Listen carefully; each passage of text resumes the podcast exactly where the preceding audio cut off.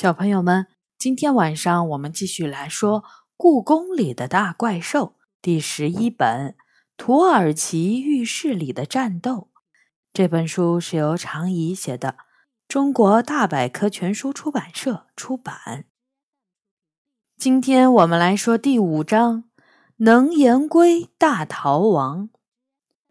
我还是第一次见到白色的乌龟呢。它趴在内金水河岸边的一块石头后面，在夕阳金色的余晖下，像一块洁白的玉石。我发现它的时候，它正在用慢的惊人的速度朝河水爬去。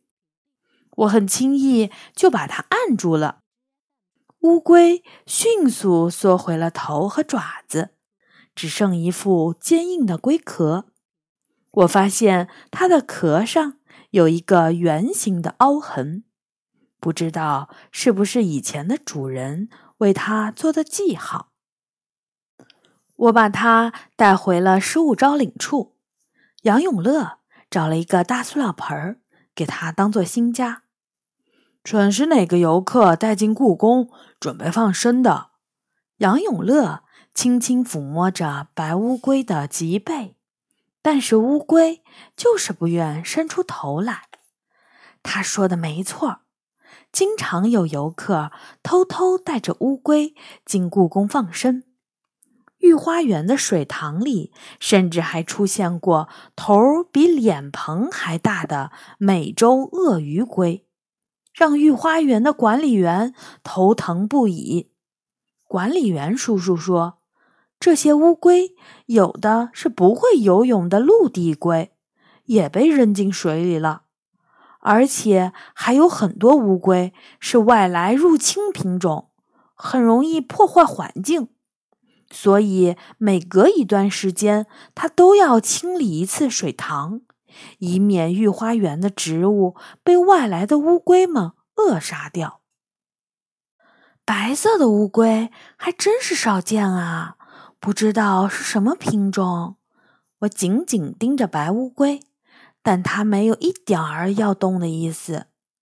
元宝凑过来，仔细看了看，说：“从龟壳的纹路上看，它应该是白化的中国草龟。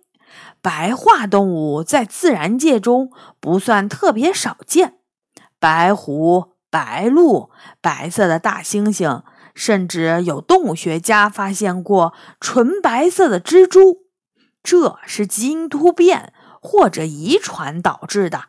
它们和一般的同类其实没什么区别，但会更怕光，因为失去了伪装色，也更容易受到天敌的攻击，所以比正常的动物更难在自然界存活。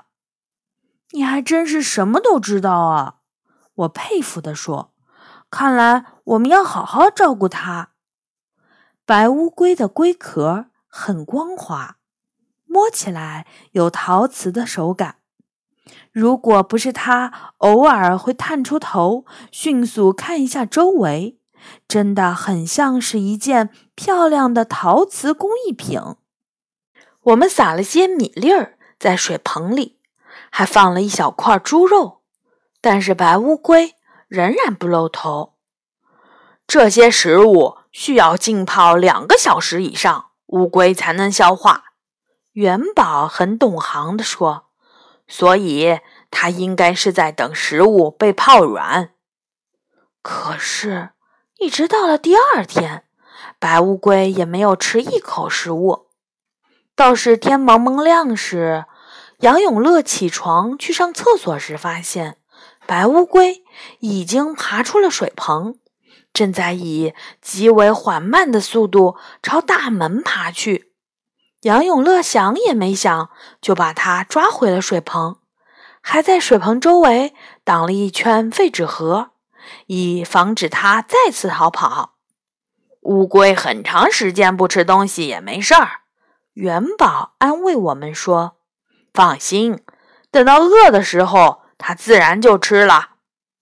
事情完全没有他说的那么简单。白乌龟似乎下定决心要绝食，整整一个星期，它都没有吃一丁点儿的东西。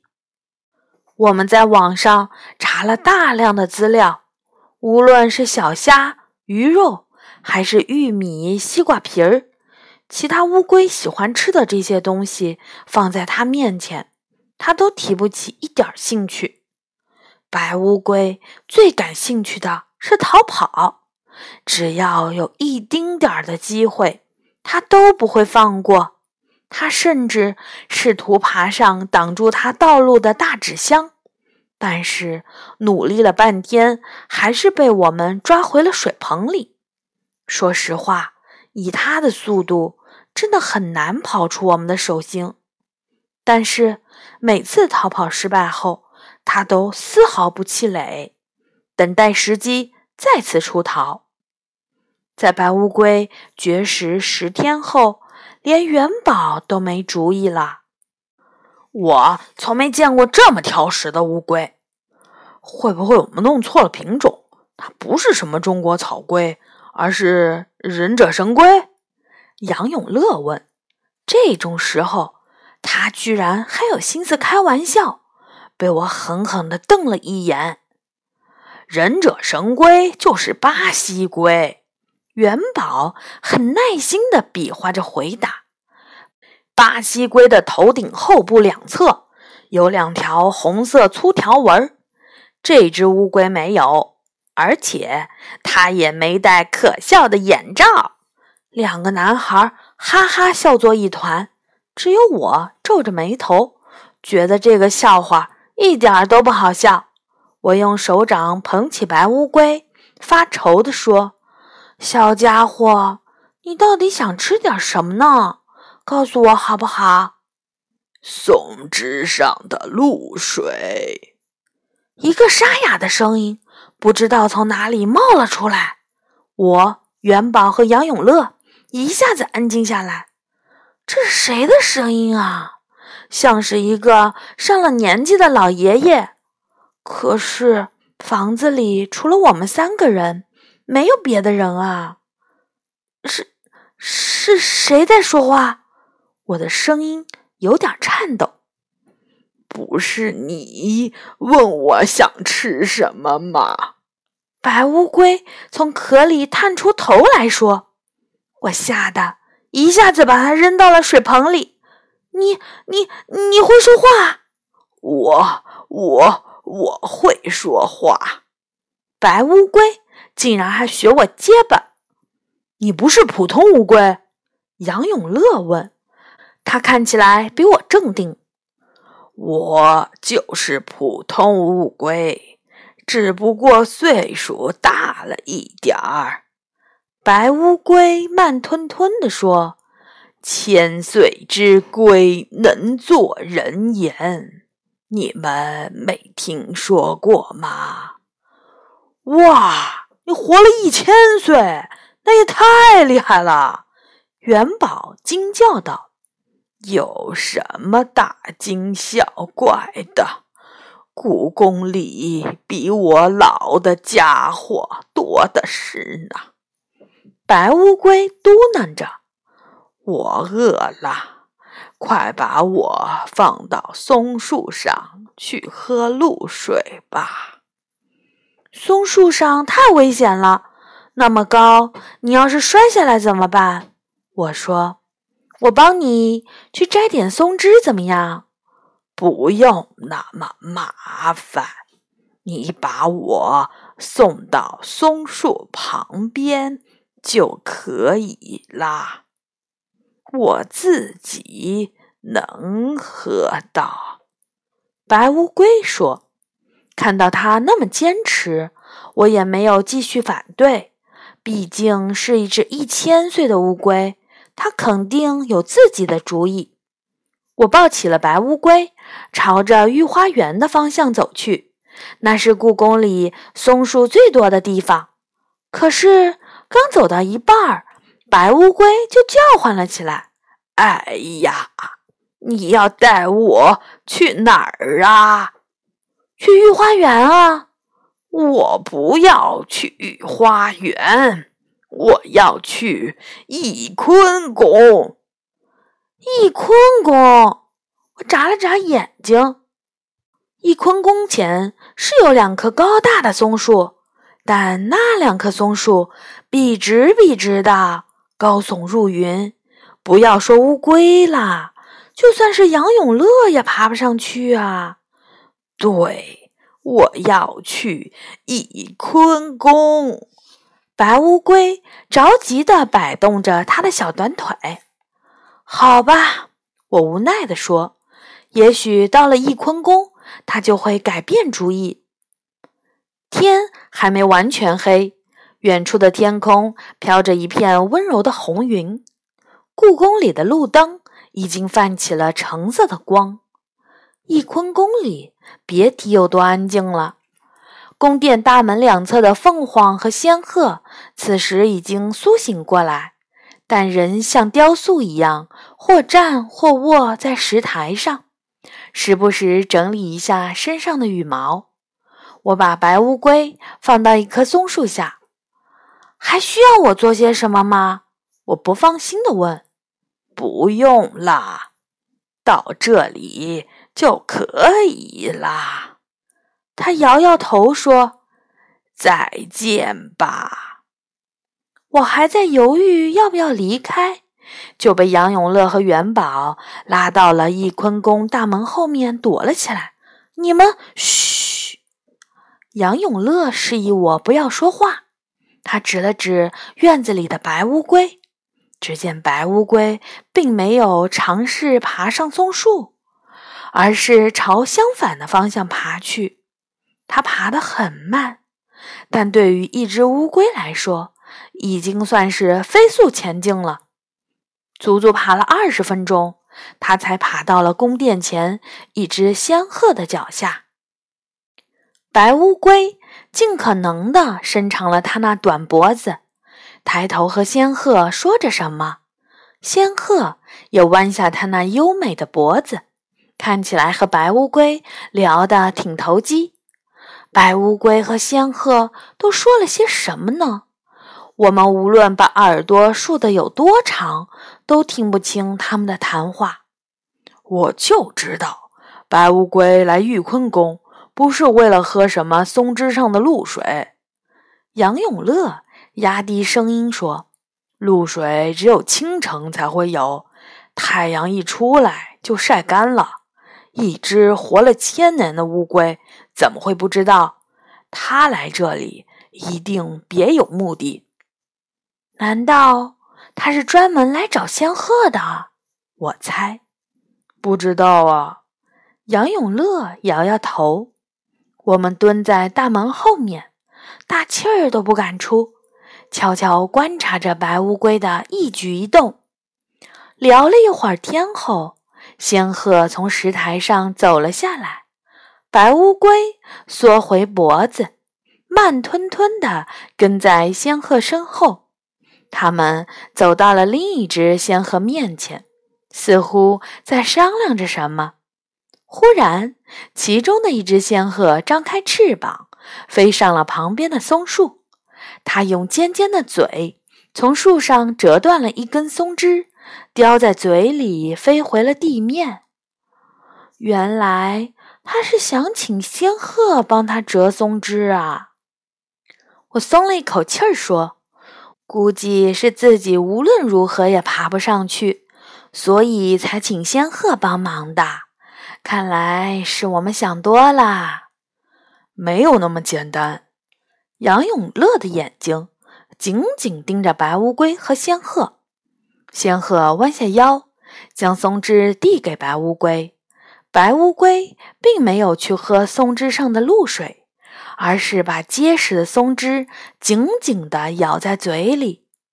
紧接着，令我们吃惊的事情发生了：两只仙鹤各叼住松枝的一头，同时展着翅膀，朝着昏暗的天空飞去；而白乌龟则咬着树枝，也摇摇晃晃地升上了天空，宛如被风。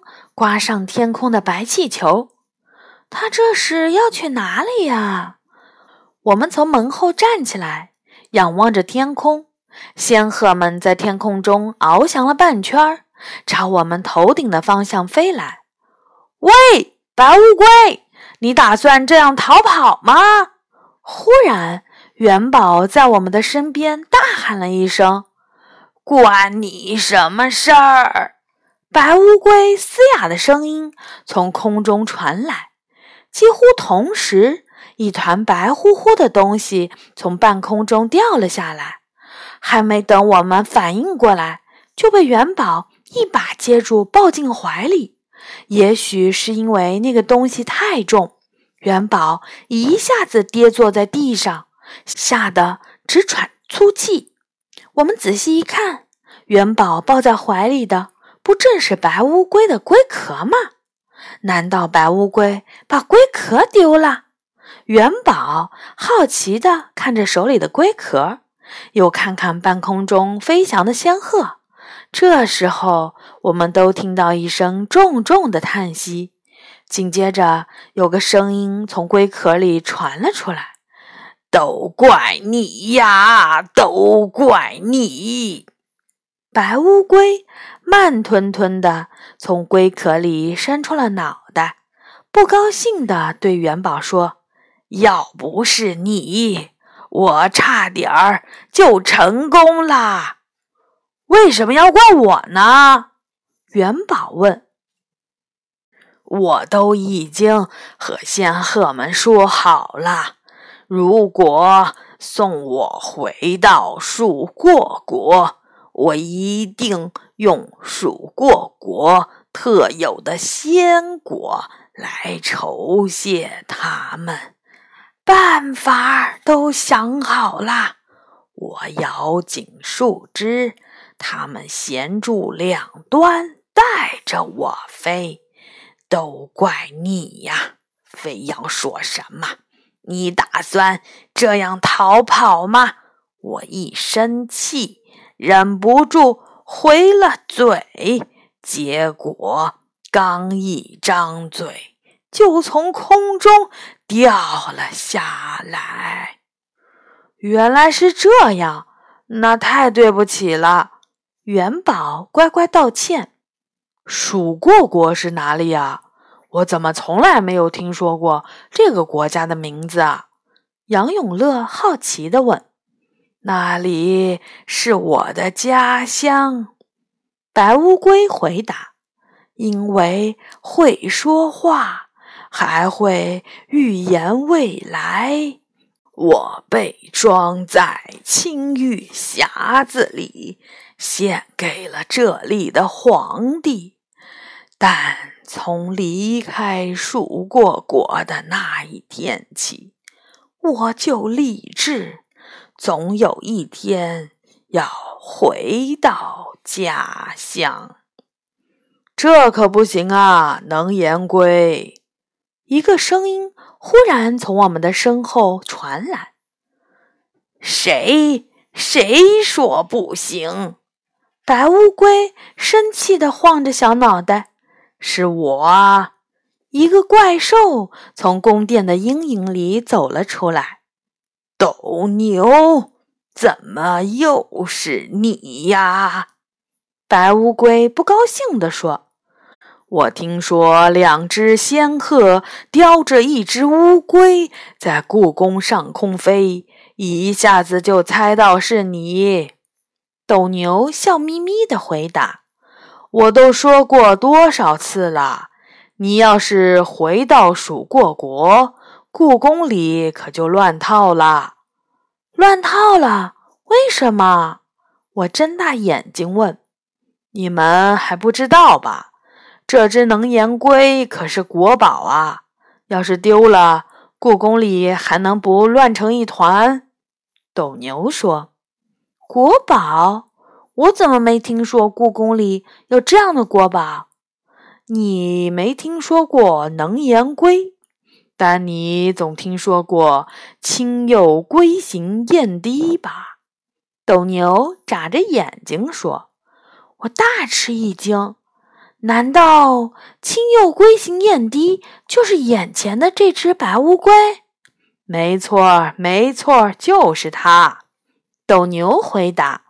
他又转向白乌龟说：“我早就告诉过你，蜀过国已经消失了上百年了，这不是骗你。朝风专门去找过那个国家，飞到那里以后，发现蜀过国已经变成了沙漠。你呀，还是听从我的劝告，踏踏实实的待在故宫里吧。走。”我送你回展馆去。不要啊！我不要回展馆，我要回蜀过国。蜀过国！白乌龟不甘心的大叫着。斗牛一把将它捧起来，朝着故宫的深处走去。好的，嗯，这章呢就结束了。下一次我们会来说第六章，当飞鱼碰到飞鱼。小朋友们，晚安。